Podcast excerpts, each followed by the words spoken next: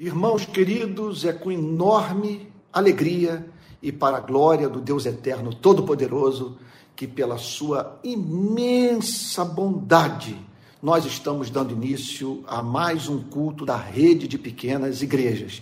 Eu gostaria de pedir que você abrisse sua Bíblia nessa, nessa noite, no Salmo de número 25. Salmo de número 25. E tudo isso no intuito de aquecer o nosso coração para o momento de adoração. Salmo de número 25, que diz assim: olha que coisa belíssima. Eu tenho o hábito de grifar nas Sagradas Escrituras as passagens que eu reputo como as mais importantes. Então, veja como que está o meu Salmo 25. Minha Bíblia, o Salmo 25 inteiro eu grifei.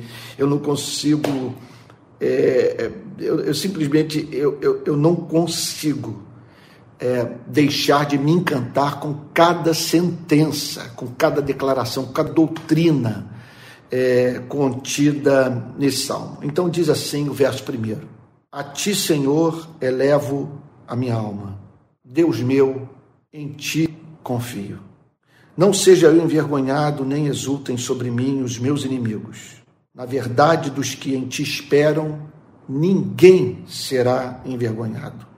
Envergonhados serão os que, sem motivo, procedem traiçoeiramente. Faze-me conhecer os teus caminhos, Senhor.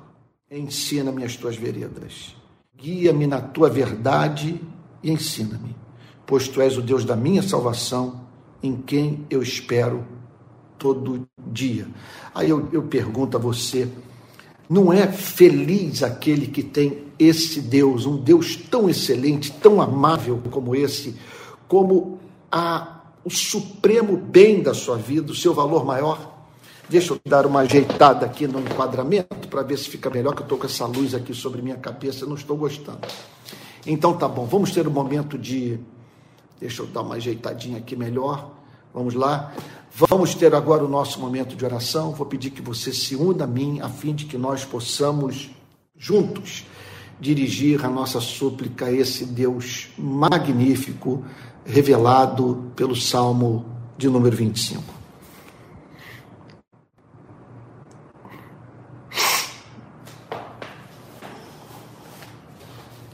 Senhor querido, nosso Deus e nosso Pai, Pai de Jesus Cristo. Nós não conhecemos outro Deus. Somente a esse Deus nós invocamos. Somente a esse Deus dedicamos o nosso culto. Somente a esse Deus nos sujeitamos moral e intelectualmente. Nós o amamos, Senhor. Porque tu és amável não o amamos porque o Senhor tem sido bom para conosco. Porque se o Senhor fosse bom para conosco e perverso para com os demais, nós não encontraríamos motivo, Senhor, na adoração. Nós o amamos porque o Senhor é bom para conosco, mas porque o Senhor é excelente. Senhor, aceita o culto que lhe prestamos nesse domingo. Nós pedimos perdão pelo que há na nossa vida e que entristece o teu espírito de amor. Perdoa-nos, Senhor. Senhor, perdoa-nos pelo nosso egoísmo. Perdoa-nos pela nossa incredulidade. Perdoa-nos, Senhor, quando nos esquecemos de Ti e perdemos de vista o fato de que fomos salvos para nos tornarmos, Senhor, agentes da salvação. Senhor querido, nós pedimos que nessa noite o Senhor aceite a nossa gratidão pelas respostas que o Senhor tem dado às nossas orações. Aceita a nossa gratidão, Senhor, pela sua graça. Senhor, como somos gratos a Ti pelo fato do Senhor nos tratar com misericórdia. Senhor querido, nós o bendizemos pelo fato do Senhor nos amar, não porque sejamos belos. Pelo contrário, é porque o Senhor nos ama que nós nos tornamos belos, Senhor. Aceita o nosso louvor. Nós temos uma compulsão para te agradecer, Senhor, porque reconhecemos que por trás das bênçãos da vida a manifestação do seu favor imerecido. Senhor querido, nós rogamos que nessa noite o teu Espírito mais uma vez nos auxilie, unindo-nos uns aos outros e todos juntos a Ti, por meio da ministração da Tua palavra. Fala conosco, Senhor. Ansiamos por ouvir a Tua voz. Visita cada pequena igreja reunida, Senhor, nessa noite. Senhor, visita aqueles que não puderam estar na companhia dos irmãos nesse culto de adoração. Ó Deus, que seja uma noite inesquecível. Que possamos, ao término nesse, desse culto, dizer: fomos alimentados espiritualmente pela pregação da palavra de Deus. Essa é a oração que fazemos em nome do Senhor Jesus, com perdão dos nossos pecados. Amém. Irmãos queridos, eu vou pedir que todos abram a Bíblia na, no Evangelho de Mateus, capítulo 16, Evangelho de Mateus, capítulo 16, versículo 13. Vou repetir. Mateus, capítulo 16, versículo 13. Mais uma metáfora do Senhor Jesus para a qual eu gostaria de chamar a sua atenção.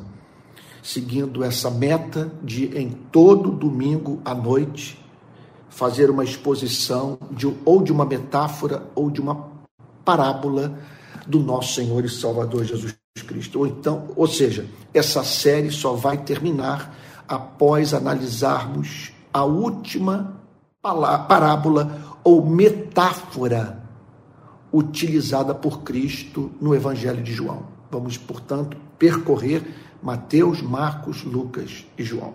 O mesmo estamos fazendo no domingo de manhã, contudo, na perspectiva dos milagres de Cristo. Já analisamos todos os milagres de Cristo registrados no Evangelho de Mateus e nos encontramos hoje no Evangelho de Marcos. Mas vamos lá. Mateus, capítulo 16, versículo 13. Diz assim: Eu vou usar o método que eu tenho usado, o método que eu aprendi com Calvino.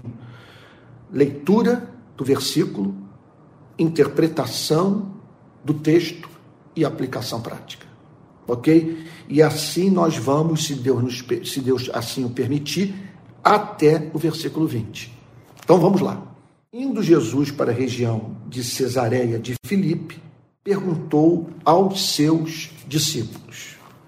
Então, essa é uma pergunta central que é feita por Cristo à sua igreja. É condição indispensável para o processo de constante reforma da igreja.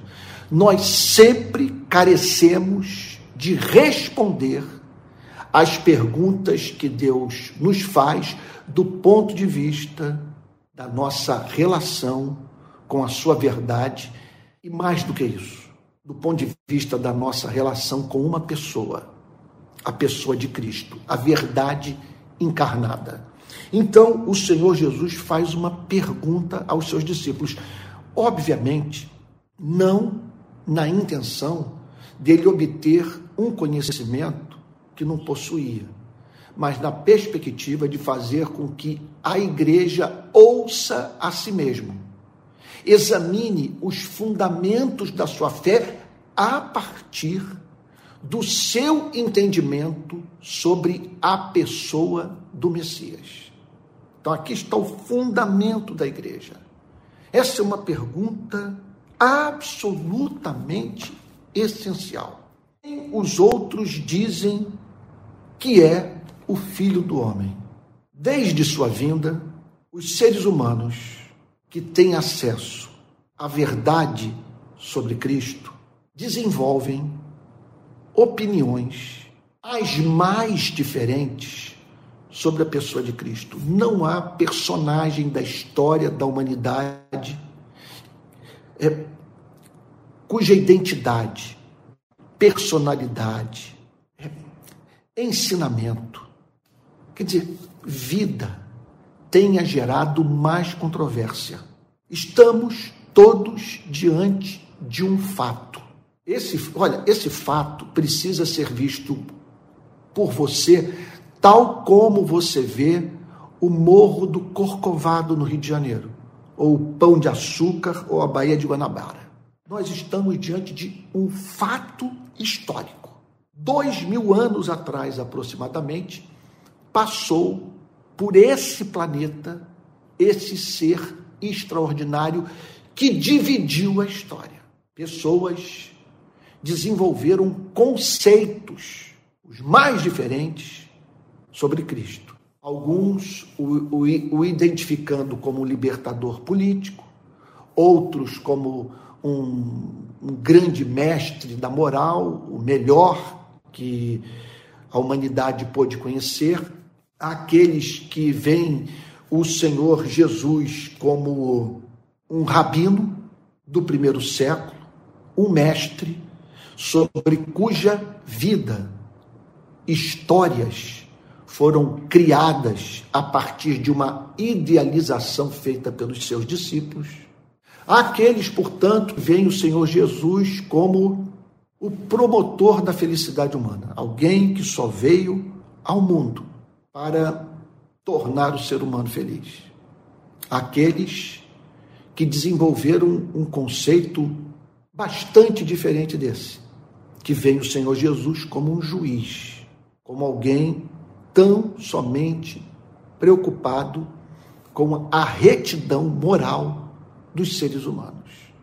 Aqueles que apresentam Cristo como um Salvador benevolente, que salva o homem e a mulher de uma forma independente do modo como este ou esta haverão de se relacionar com o próprio Cristo. Ou seja, é uma espécie de amor que deixa o homem tão seguro do perdão divino que lhe dá o direito de ser mal porque Deus é bom. Então, como já no primeiro século, durante o próprio período de vida do Senhor Jesus, afirmações das mais diferentes foram feitas sobre sua vida, sua identidade, sobre o seu ministério, o Senhor Jesus faz essa pergunta à sua igreja: Quem os outros dizem que é o filho do homem, que é sinônimo de Messias?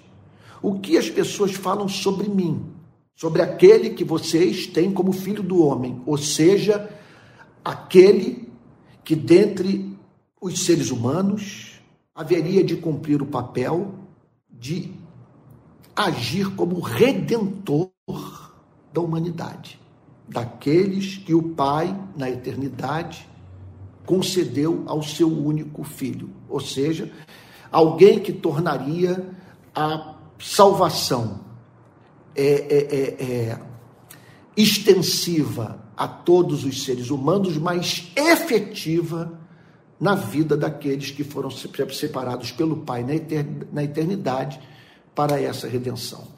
Então, naqueles dias, havia os que declaravam os, o, o, quer dizer, o Senhor Jesus ser um falso profeta, alguém que estava se insurgindo contra o Antigo Testamento, contra Moisés, alguém que viera para subverter a ordem política e o andamento das instituições religiosas. Então, muita discussão era travada sobre a pessoa de Cristo. E os discípulos haviam tomado conhecimento desses pontos de vista diferentes sobre o Senhor Jesus.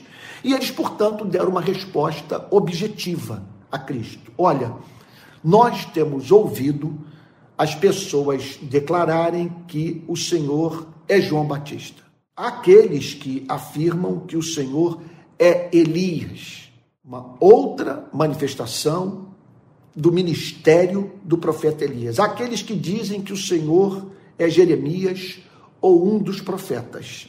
É isso o que nós temos ouvido falar. E é importante que a igreja esteja atenta a essas definições. ao que é falado sobre Cristo. Então, é importante, vamos pensar no Brasil, que quando essa pergunta é feita à igreja, olha só, porque essa pergunta, ela pressupõe, em primeiro lugar, é, a necessidade imperiosa da igreja construir sua identidade a partir do conhecimento do Cristo verdadeiro. Em conexão a isso, é tarefa dessa igreja deixar de modo nítido para todos a diferença entre o seu ponto de vista sobre Cristo, a partir da revelação feita pelo próprio Cristo, do que o próprio Cristo disse sobre a sua vida, ok? Então, cabe à igreja apresentar uma distinção sobre a, a, a, pessoa de Cristo a partir do que Cristo falou sobre si mesmo, sabe? Uma distinção daquilo que é imputado a Cristo. Agora, veja só. Quando alguém declara que não se relaciona com Deus de papel, a Bíblia, se, se relaciona, isto sim, com um Deus real, um Deus pessoal, sabe? O Deus Trino, não se relaciona com, é, com o, o, o, Cristo da Bíblia, mas com o Cristo vivo, há um lado bonito nessa declaração é, sobre a relação da igreja com Cristo. Realmente, nós temos que ter um encontro é, é, é real com o Cristo que ressuscitou dentre os mortos. Contudo, contudo, tudo que nós sabemos sobre o Cristo que ressuscitou dentre os mortos nos é ensinado pela Bíblia. É uma loucura nesse sentido, é uma heresia. Eu, eu diria o seguinte: que essa é uma das formas de, de, de desestabilização da igreja, um modo de macular a identidade do corpo de Cristo, dissociar Cristo do Evangelho. Veja, se nós não temos um, uma revelação, se nós não temos o testemunho do próprio Cristo sobre si mesmo, veja, com base em que nós vamos responder uma pergunta como essa: O que as pessoas falam sobre Cristo? Não, elas falam que Cristo é, é, é, é, João Batista, alguns dizem que Cristo é Elias, aqueles que declaram que ele é Jeremias ou um dos profetas. Como a igreja poderá fazer um contraponto a esses equívocos sem que ela esteja ciente do fato de que há uma revelação feita por Cristo, veja só, acerca de si mesmo, e que essa revelação se encontra de uma forma toda especial nos quatro primeiros livros do Novo Testamento: Mateus, Marcos, Lucas e João. É bem verdade que vemos revelação de Cristo no livro de Apocalipse, nós vemos material sobre Cristo também presente nas demais epístolas, nas epístolas gerais, nas epístolas paulinas, mas é, o, o, o, o que de mais extenso conhecemos sobre Cristo a partir do que Cristo revelou nos dias de sua carne aos seus discípulos, é o que está escrito em Mateus, Marcos, Lucas e João. Então, não há cristianismo sem Bíblia. Agora, veja só: não há cristianismo sem revelação. Não me importa o que as pessoas estão falando sobre Cristo, o que me importa é o que Cristo falou sobre si mesmo. E é esse Cristo que eu quero me submeter. E é, e é a essa revelação que eu submeto a tradição teológica da qual eu me considero herdeiro. Esse é um exercício intelectual que todos devem fazer. Agora, a pergunta que nós temos que responder é a seguinte: o que tem sido dito sobre Cristo no nosso país?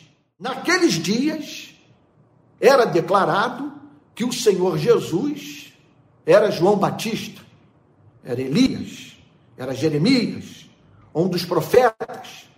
Quer dizer, respostas a ano-luz de distância da resposta correta que o apóstolo Pedro vai apresentar é, é, é, na sequência desse diálogo da igreja com Jesus Cristo.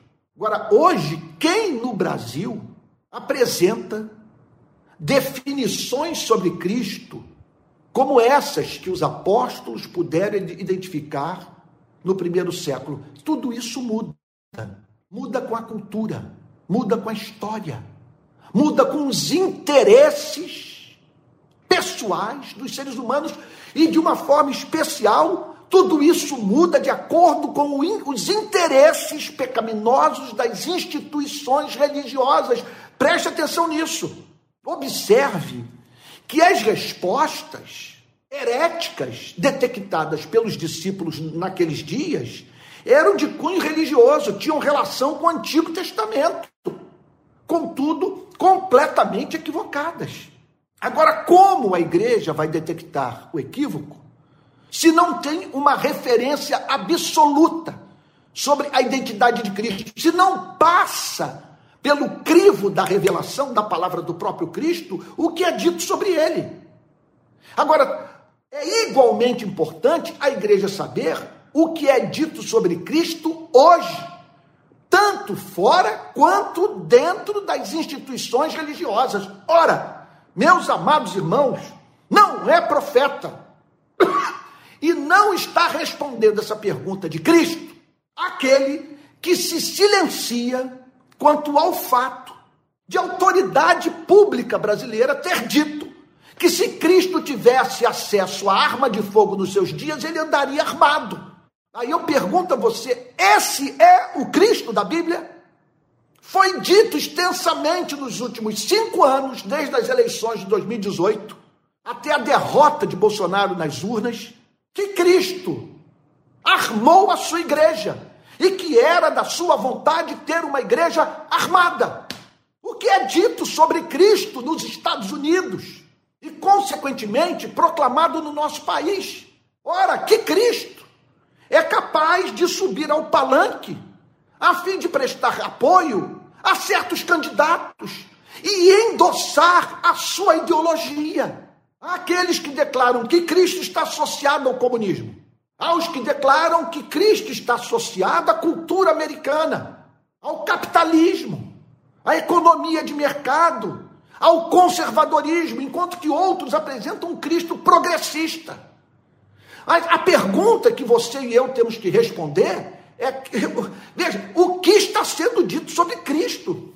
Aos que declaram que ele é apenas um Cristo misericordioso que veio a esse planeta para tão somente dizer para os seres humanos que eles são amados, mas que não demanda dos seres humanos nenhuma mudança de caráter, nenhuma mudança de vida. É um Cristo, portanto, que salva com sua vida, segundo estes, mas não salva com a sua morte. É um Cristo que salva pelo exemplo e não pelo seu sacrifício na cruz. Aí eu pergunto: esse é o Cristo da Bíblia? Aqueles que apresentam Cristo como juiz, como um legislador, como alguém que veio para mostrar ao ser humano o que ele deve fazer para ser salvo, e não alguém que veio a esse planeta para efetivamente salvar os seres humanos. Meus irmãos, nunca foi tão importante respondermos essa pergunta. O que está sendo dito sobre o Filho do Homem? O que está sendo dito sobre o Filho do Homem? nas nossas igrejas. Quem é o Cristo que levou aqueles manifestantes a Brasília a fim de destruírem patrimônio público e usarem o nome de Jesus para um golpe político, para o escândalo de milhões de brasileiros que viram o movimento evangélico associado à barbárie. Quem é o Cristo? A quem essas pessoas estão servindo? É o Cristo da Bíblia, aquele que faz promessas de, de prosperidade secular para esse mundo transitório. É o Cristo da Bíblia, o que endossa o estilo de vida nababesco de pastores que se comportam como donos das suas denominações ou das igrejas que governam a fim de mais adiante deixarem como herança para os seus filhos? Pois bem, ao que Jesus lhes perguntou, verso 15: E vocês, quem dizem que eu sou? O que está sendo dito lá fora? O que está sendo, dentro, o que está sendo dito no templo, nas sinagogas? E agora eu pergunto a vocês: o que vocês têm a dizer a meu respeito? Essa é a pergunta que eu faço a você. A qual Cristo você está servindo? Vamos lá, vamos responder algumas perguntas. O Cristo ao qual você está servindo, em algum ponto da sua relação com Ele, pediu que você carregasse sua cruz e o seguisse? O Cristo ao qual você serve já o contrariou? Você já ouviu pedindo de você o que você não queria dar? É o Cristo que o chama para ir para o Getsemane com ele, tomar sua cruz, meu Deus, morrer para si mesmo, a fim de salvar pessoas. Qual é o seu Cristo? O seu Cristo é aquele que com o seu sangue comprou essa redenção para você? Ou é um Cristo que apresentou um exemplo de vida ser imitado por você, de modo que você possa, pelos seus esforços, conquistar a salvação? O seu Cristo é o cordeiro que tira o pecado do mundo? Quem é o seu Cristo? É aquele que nasceu de Maria, viveu sem pecado, foi crucificado, morto, sepultado, subiu aos céus, de onde virá para julgar os vivos e os mortos.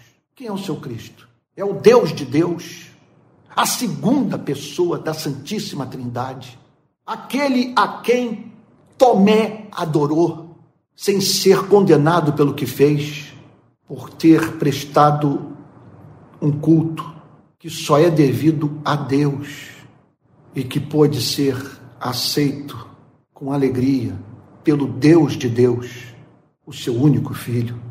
O seu Cristo é aquele que foi profetizado no livro de Gênesis.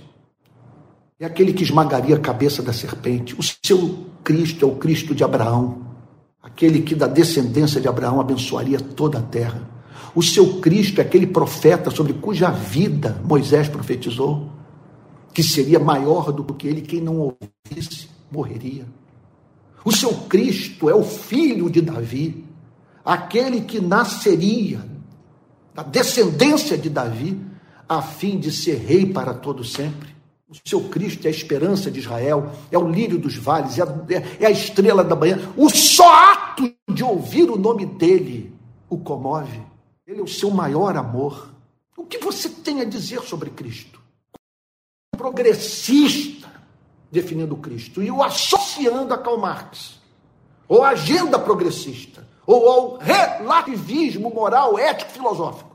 Quando você vê esse Cristo duro, inflexível, implacável, presente no discurso de certos setores do conservadorismo, presente no conservadorismo radical. Essa é a pergunta: quem é o seu Cristo? Nos últimos cinco anos, você deixou claro para seus parentes e amigos quem é o Cristo a quem você serve?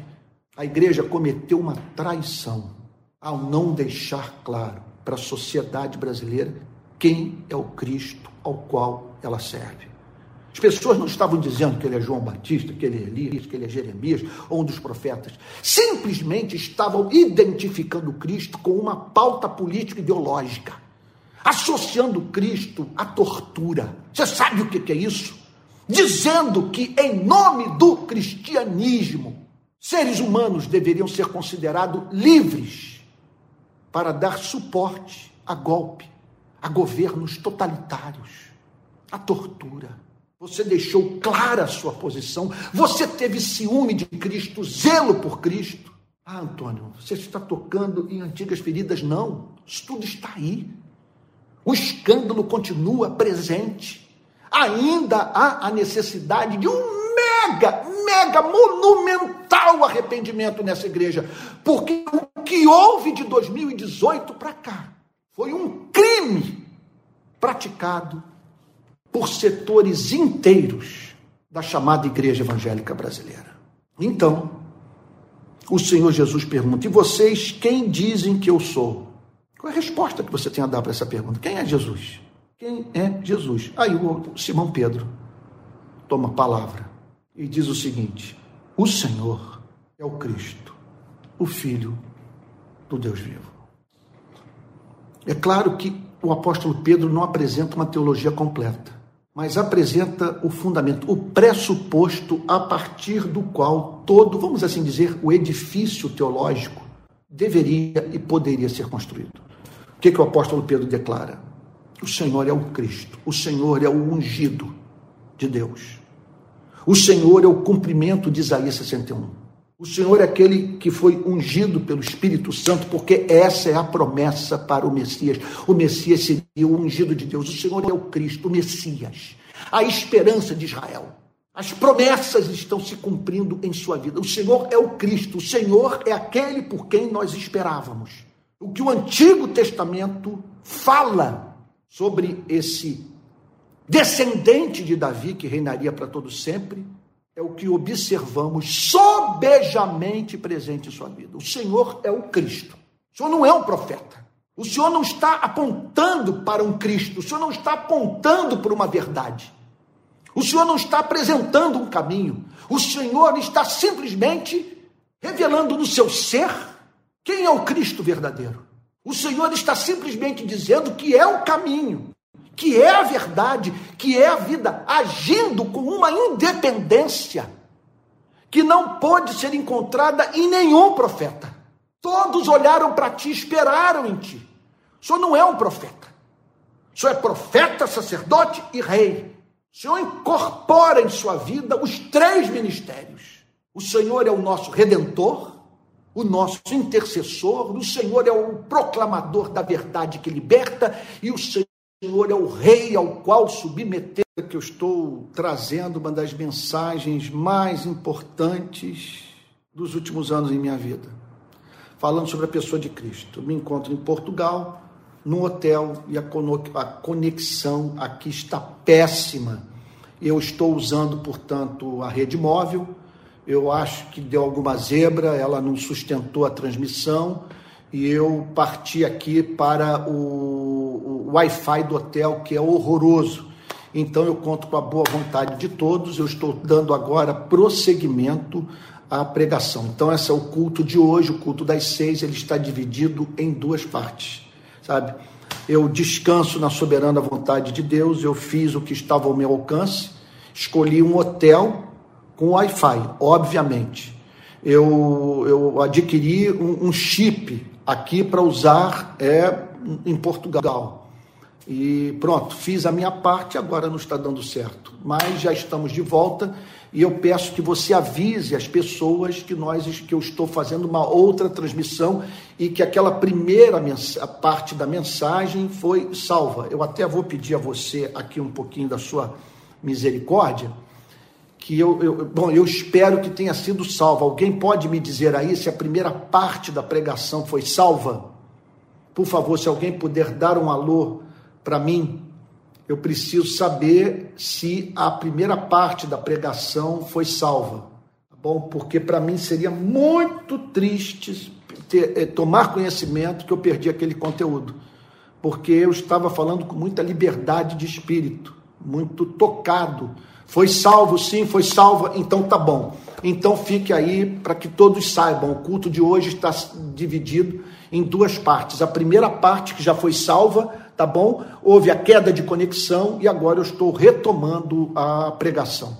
Então vamos lá, graças a Deus, tá bom? Vamos prosseguir. Eu vou me adiantar para que não haja uma outra queda de conexão. Eu espero em Jesus que no domingo que vem, domingo que vem eu vou estar na casa de um amigo, um presbítero da igreja Betânia. Ele tem um apartamento em Sintra e ele está é, é, oferecendo apartamento gratuitamente para mim. E eu espero encontrar uma boa conexão. Vou fazer o que estiver ao meu alcance para que tenhamos a melhor transmissão possível no domingo que vem lá em Sintra. Graças a Deus, hoje também tivemos percalços, mas consegui levar adiante a pregação da manhã.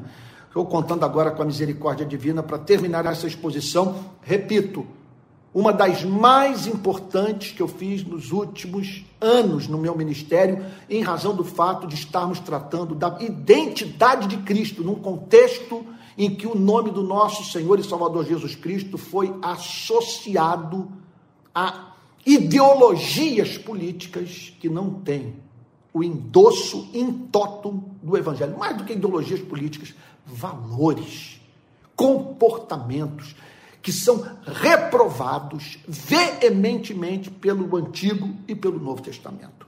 Então vamos lá. Respondeu Simão e disse: O Senhor é o Cristo, o Filho do Deus vivo. Ao falar que Jesus era o filho do Deus vivo, ele não estava sem a mínima dúvida dizendo que ele era o filho do Deus vivo, da mesma maneira que Abraão, Moisés, Davi foram. Ou eles próprios poderiam é, é, se, se considerar como tais. Ele era filho de uma outra forma. Quando ele diz filho, ele está falando sobre a geração eterna de Cristo. Ele está falando do Deus de Deus. Ele está falando da expressão exata do ser de Deus. Ele está falando do amado do Pai. Ele está falando do Verbo eterno, do Logos, da palavra criadora que formou o universo. Ele está falando sobre a alegria do coração do Pai. Ele está falando sobre o deleite do Pai. Pois o Pai se deleita em contemplar a sua beleza presente na formosura de Jesus. Ele está falando, portanto, sobre o maior bem que o Deus eterno poderia nos dar, Ele próprio. Ele está falando, portanto, de Jesus Cristo como o eterno Filho de Deus. Então, o Senhor é o Cristo, o Filho do Deus vivo. É o Filho do Deus vivo, do Deus real. Do único. Ao falar que ele é um Deus vivo, ele está falando do Deus que opera, do Deus que intervém, dos Deus que sustenta o universo pelo poder da sua palavra. Ele está falando sobre o Deus concreto. Ele está falando sobre a realidade última. Ele está falando sobre a verdade. Ele está falando sobre aquele que expressa perfeitamente, aquele que manifesta, aquele que é perfeitamente o ideal expresso pela palavra Deus. Ao dizer que ele é o Deus vivo, ele está falando que é o único Deus. É o único Deus real. Ele está falando do único Deus que ouve orações. Do único que é digno de ser adorado. Ele está falando sobre a verdade absoluta. Então, tu és o Cristo, o Filho do Deus vivo. Então Jesus lhe afirmou: observe o apreço do Senhor Jesus pelo apóstolo Pedro. Não apenas isso, observe o apreço do Senhor Jesus pela verdade. Veja o amém de Cristo para a declaração do apóstolo Pedro. Então, após aquele período de convívio com o Senhor Jesus, após ouvi-lo e testemunhar da manifestação do seu amor e do seu poder, em especial quando esse seu poder operava milagres, o apóstolo Pedro foi levado a dizer: O Senhor é o Cristo, o Messias, o Filho, a expressão exata, a manifestação concreta. Tu és o eterno Filho de Deus. Não é Deus se revelando como Filho, é o Filho de Deus, o amado do Pai, que o Pai enviara como a maior dádiva que ele poderia oferecer ao homem e à mulher. Tu és o Cristo, Filho de Deus vivo. Então Jesus lhe afirmou: Bem-aventurado é você, Simão Barjonas. Essa declaração é de tirar o fôlego. Bem-aventurado, feliz é você, Simão Barjonas. Quer dizer, ele está falando sobre o discípulo que ele conhecia, que ele amava. Você é feliz, Simão Barjonas, a quem eu conheço pelo nome. Você é um bem-aventurado. Então, esse é o conceito cristão de felicidade: conhecer o Cristo verdadeiro. Olha, se você tem que se gloriar em alguma coisa na sua vida, glorie-se no fato de você conhecer a Jesus. Porque, sabe, tudo que você tem hoje, você terá um dia que se afastar dessa mesma coisa. Ele, ele é o seu único bem eterno. Quer dizer, quando a Bíblia diz aquele que se glorie, glorie-se no Senhor, está dizendo o seguinte: se você tiver que tirar onda, sabe, não aponte para as suas façanhas, sabe, para as suas conquistas pessoais, sabe, não, não aponte para o seu desempenho moral não aponte para o seu nível intelectual, para a, posi a posição que você ocupa na sociedade. Não aponte para riqueza, não aponte para poder. Se você tiver que tirar onda, se você tiver que se alegrar, que se gloriar, de se gabar, alegre-se com o fato de você conhecer Jesus. de você saber quem é Jesus, de você ter conhecido a Jesus a partir da revelação que ele fez de si mesmo no Evangelho. Então, bem-aventurado é você, Simão Barjonas. Agora, veja só em que consistia essa bem-aventurança. Essa bem-aventurança consistia no fato não apenas de Simão Barjonas, do apóstolo Pedro, ter declarado a verdade. Não. Veja só, a bem-aventurança consistia no fato de que, ao declarar a verdade a partir das entranhas, com o coração, o apóstolo Pedro estava dando evidência de ter sido eleito. E por ter sido eleito, o apóstolo Pedro havia se tornado objeto da graça especial de Deus, dessa graça que fez com que ele conhecesse o Jesus verdadeiro. Então, olha, olha a resposta de Cristo. Bem-aventurado é você, Simão Barjonas, porque não foi carne e sangue que revelaram isso a você. Você acabou, meu Deus, isso é muito lindo. Isso é muito lindo, é muito santo, é muito precioso. Bem-aventurado é você, Simão Barjonas, porque não foram carne e sangue que revelaram. Ele está dizendo o seguinte: o que Jesus está dizendo é o seguinte: você acabou de comunicar o conteúdo da revelação.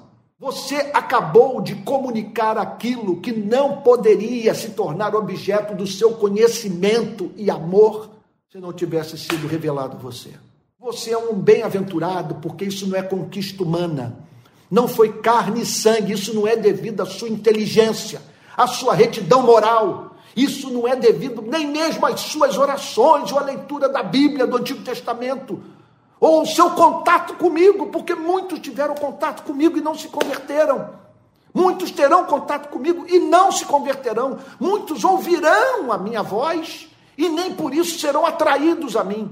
Você é um bem-aventurado, porque a verdade foi revelada às suas entranhas, à sua mente, atingiu o seu coração, porque você viu beleza na verdade. Ora, nós somos cristãos em última análise, porque cremos que Ele é o Cristo, Filho do Deus vivo. Tudo isso é excelente, tudo isso é amável. Nós somos cristãos porque essas verdades são magníficas. Ele é o Filho do Deus vivo. Há a, a glória, a beleza, a majestade, a esplendor nessa declaração. Ele é o filho do Deus vivo. Meu Deus do céu, meu Deus.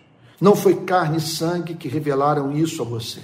Não é porque você é inteligente, não é porque você é bom, não é porque você é melhor do que as demais pessoas. Isso é revelação.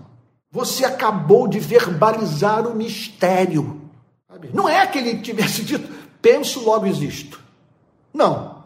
Não é que ele estivesse fazendo alguma afirmação filosófica ou apresentando algum, algum ditado que se tornaria popular, que se, se eterne, eternizaria. Não. Não é que ele estivesse apresentando a fórmula para a solução, para a cura de uma doença qualquer. Tudo isso tem o seu lugar, tudo isso tem o seu valor, mas ele estava comunicando a verdade das verdades. O que de mais extraordinário pode ser dito sobre esse conjunto de verdades que aprove a Deus revelar aos seres humanos, no campo da história, no campo da, da, das ciências exatas, no campo é, da, da filosofia, no campo da psicologia, no campo da psicanálise, no campo da teologia, mas a grande verdade verdade das verdades, a que, serve de suporte para todas as demais e dá sentido à nossa vida é justamente essa. Tu és o Cristo, o Filho do Deus vivo. E aí o Senhor Jesus diz: Não foi carne e sangue que revelaram isso a você, mas meu Pai que está nos céus. Não foi carne e sangue que revelaram isso a você. Quer dizer, você teve acesso a essa informação porque esse ser doce sobre o qual tenho pregado, o Pai. Porque Pai é o nome cristão para Deus. Quer dizer, você só pôde verbalizar essa verdade. Você só não foi levado ao erro. E positivamente, só pôde declarar a doutrina que salva. Porque o Pai se afeiçoou por você e aprove a Ele revelar ao seu coração e à sua mente o Cristo verdadeiro. Olha, eu não sei se a vida está sendo dura para você. Se você teve um 2022 muito difícil. Se você perdeu pessoas ou alguém que amava passou por crise financeira ou algum tormento no campo da sua saúde. Não sei se alguém a quem você muito ama sofreu horrivelmente. Que eu sei, eu não preciso ser profeta para afirmá-lo, que se você fizer um inventário dos seus últimos cinco anos, você poderá dizer que enfrentou sérios problemas. Mas veja, há uma verdade que corre paralela a essa sobre sua vida. É o veredito de Deus sobre sua condição. Se você conheceu a Jesus, você, independentemente das lutas que tem enfrentado, você é um bem-aventurado. Porque você foi objeto de um amor especial. Você é um bem-aventurado porque nem todos os seres humanos podem declarar o que hoje você é capaz de dizer. Você conheceu Cristo vivo. E aí então, o Senhor Jesus conclui o diálogo dizendo: Também eu lhe digo que você é Pedro. Você é o amado meu que conheço pelo nome. Você é Pedro. E sobre esta pedra edificarei a minha igreja. Tu és Pedro, e sobre esta pedra, essa declaração, essa verdade. Eu não quero entrar no debate entre católicos e protestantes, porque eu já me alonguei demais, a mensagem está muito longa. Eu vou partir logo para aquilo que eu considero ser a interpretação mais fiel dessa passagem. Porque a igreja não pode estar estribada na vida de um homem. Não há mínima dúvida que quando o Senhor Jesus declara sobre esta pedra edificarei a minha igreja, o Senhor Jesus está falando do fundamento doutrinário da igreja. Você não tem igreja sem essa confissão. O Senhor é o Cristo, o Filho do Deus vivo. Então tu és Pedro, e sobre esta pedra, sobre esta verdade revelada, inabalável, eu edificarei a minha igreja. A igreja será, portanto, a comunidade dos que, tal como você, tiveram acesso à revelação. A igreja é a comunidade dos escolhidos. A igreja é a comunidade daqueles que conheceram a verdade não por carne e sangue, o que é inexequível mas mediante a revelação do Pai. Então tu és Pedro, e sobre esta pedra, essa rocha, essa verdade que o Pai revelou a você, que você acabou de declarar, eu edificarei, eu construirei a minha igreja. Então, a igreja trata-se, meu Deus, de uma sociedade cuja vida pode ser comparada a de um prédio, de uma edificação que carece de fundamento para, para ter estabilidade. E o fundamento é Cristo, o ungido de Deus, o Messias, o Filho do Deus vivo. Não há igreja sem esse fundamento, não há igreja sem doutrina, não há igreja sem verdade. Nós não podemos negociar doutrina. Nós não podemos estender a destra da comunhão, podemos tratar com amor, sim, mas não estender a destra da comunhão cristã a quem nega a verdade. Por mais que essa pessoa, olha, vou, vou, vou abrir meu coração com você, entre os muitos que estiveram ao meu lado, não tantos assim, mas entre os que estiveram ao meu lado, na luta dessa, contra essa aliança da igreja com a extrema-direita, da igreja com o ex-presidente da República, há pessoas que não professam ou deixaram de professar fé no Cristo. Irmãos queridos, eu estou aqui para, com muito constrangimento, a todos pedir perdão pelos problemas enfrentados hoje na transmissão do culto das seis. Eu enfrentei também uma batalha no culto da manhã, mas logo resolvi conseguir, portanto, transmitir o culto da íntegra Agora, hoje à tarde, quer dizer, tarde, início de noite, é, ocorreu mais de uma vez e eu estou assim muito entristecido, embora lançando sobre Deus toda a minha ansiedade, por saber que Deus é soberano e, e que Ele está mais interessado em edificar a sua igreja do que eu estou. Então, ah, então, é, descanso nessa vontade soberana. A tristeza é que a mensagem é, é muito importante. Então, eu, eu vou decidir durante a semana o que fazer. Eu aguardo até a sugestão dos irmãos. Eu posso fazer uma recapitulação do que foi falado e terminar o sermão no domingo que vem. Posso fazer isso. Ou então, vamos pensar, vamos orar, mas é o que eu estou inclinado a fazer. Terminar o sermão no próximo domingo, já que agora, o horário avançado, eu não vejo como prosseguir. Então, peço a todos perdão, foi problema de conexão. Eu, eu, eu quando vim para cá, eu, eu, eu comprei um chip, mas havia um limite para a utilização desse chip é, por uma empresa chamada Vodafone. E aí então eu acho que eu consumi todos os créditos e foram dois raios num lugar só. Primeiro consumi todos os créditos e depois o Wi-Fi do hotel onde eu me encontro, numa cidade chamada Beja, aqui no, no, no, no Alentejo, em Portugal. Então a conexão muito, mas muito ruim, portanto deu nisso.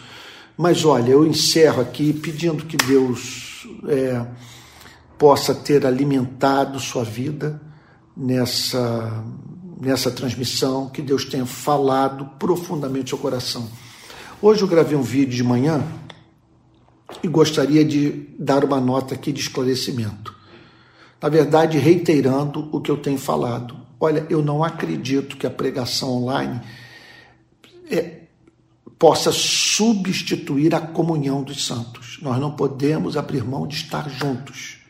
O que eu estou dizendo é que este estar juntos pode contar com a pregação online, com um pregador que não está presente, sabe, pregando em tempo real para a, a igreja de Cristo reunida. Você está entendendo? Então isso se faz necessário quando uma série de condições ou de falta de recursos se fazem presentes, tá bom? Eu estou apostando nisso e tenho obtido bom retorno com pessoas dizendo que têm sido edificados por essa forma de comunicação. Mas eu, eu exorto, eu insisto para que você, se tiver que ouvir a pregação através de mim, pela, pela, por esse canal, que você não faça sozinho, que você esteja na comunhão dos irmãos, do corpo de Cristo. E o corpo de Cristo está presente onde dois ou três estiverem reunidos em nome do Senhor Jesus. Então você não precisa estar num templo para estar na igreja. Você e mais seus amigos, pessoas que você ama, parentes, irmãos na fé, você pode perfeitamente constituir uma igreja com, uma pouca, com umas poucas pessoas, desde que ali estejam reunidas pessoas em condição de dizer: Tu és o Cristo, o Filho do Deus vivo. Olha, quero deixar aqui o nosso número de Pix para contribuição, a fim de que você ajude no sustento da rede de pequenas igrejas. pixrpi22 gmail.com pixrpi22 gmail.com tá bom? Essa semana eu devo postar mais vídeos, ok? É, é, e, e, e, e, também informar aos irmãos da rede de pequenas igrejas o que eu tenciono fazer com este sermão que eu não pude concluir. Então eu parei na parte em que o Senhor Jesus declara: Tu és Pedro, sobre esta pedra edificarei a minha igreja, e as portas do inferno não prevalecerão contra ela. É era muito importante que eu pregasse isso tá bom? Mas deixa eu orar, deixa eu pensar e conto com o seu retorno. Se você puder nos comentários ou nos grupos de WhatsApp, o grupo de WhatsApp, da, o grupo de Telegram da rede de pequenas igrejas, dizer o que, que você pensa. Então eu posso terminar o sermão no domingo que vem. Faço uma recapitulação e concluo, tá bom? Mas eu prefiro ouvir a igreja primeiro. Vamos receber a bênção apostólica. Senhor, nosso Deus e Pai, tem compaixão de nós, Senhor e ajuda-nos a trabalhar com o maior nível possível de excelência, a honrarmos o privilégio que tu nos concedes de pregar a tua palavra. Nós pedimos perdão pelos nossos pecados e queremos expressar nossa tristeza, tristeza, Senhor, por não termos conseguido fazer uma transmissão, Senhor, na íntegra, sem interrupção, Senhor, com nível maior de qualidade. Senhor, preserve-nos de toda a batalha espiritual, de toda força maligna que faça oposição, Senhor, àquilo que tensionamos fazer para a glória do Seu nome. Abençoe os irmãos que a tua igreja tenha sido alimentada nessa noite. Ó Deus, console os abatidos, comunica a graça aos que estão se sentindo tentados, carentes da sua misericórdia. E que a graça do nosso Senhor e Salvador Jesus Cristo, o amor de Deus o Pai e a comunhão do Espírito Santo sejam com cada um de vocês, desde agora e para todos sempre. Amém. Fique com Jesus uma boa noite, tá bom? E, e, aguarde aí que durante essa semana eu vou estar postando novos vídeos e domingo que vem estaremos de novo juntos, às 10 da manhã e às 18 horas, em ambos os cultos, cultos da rede de pequenas igrejas. Fique com Deus e mais uma vez, mil perdões por esses contratempos. Trata-se de coisa que escapa, que escapou meu controle. Mas Deus o guarde, Deus proverá, e esse ano nós vamos dar um salto importante para a solidificação da rede de pequenas igrejas. Tá bom? Fique com Jesus, uma boa noite.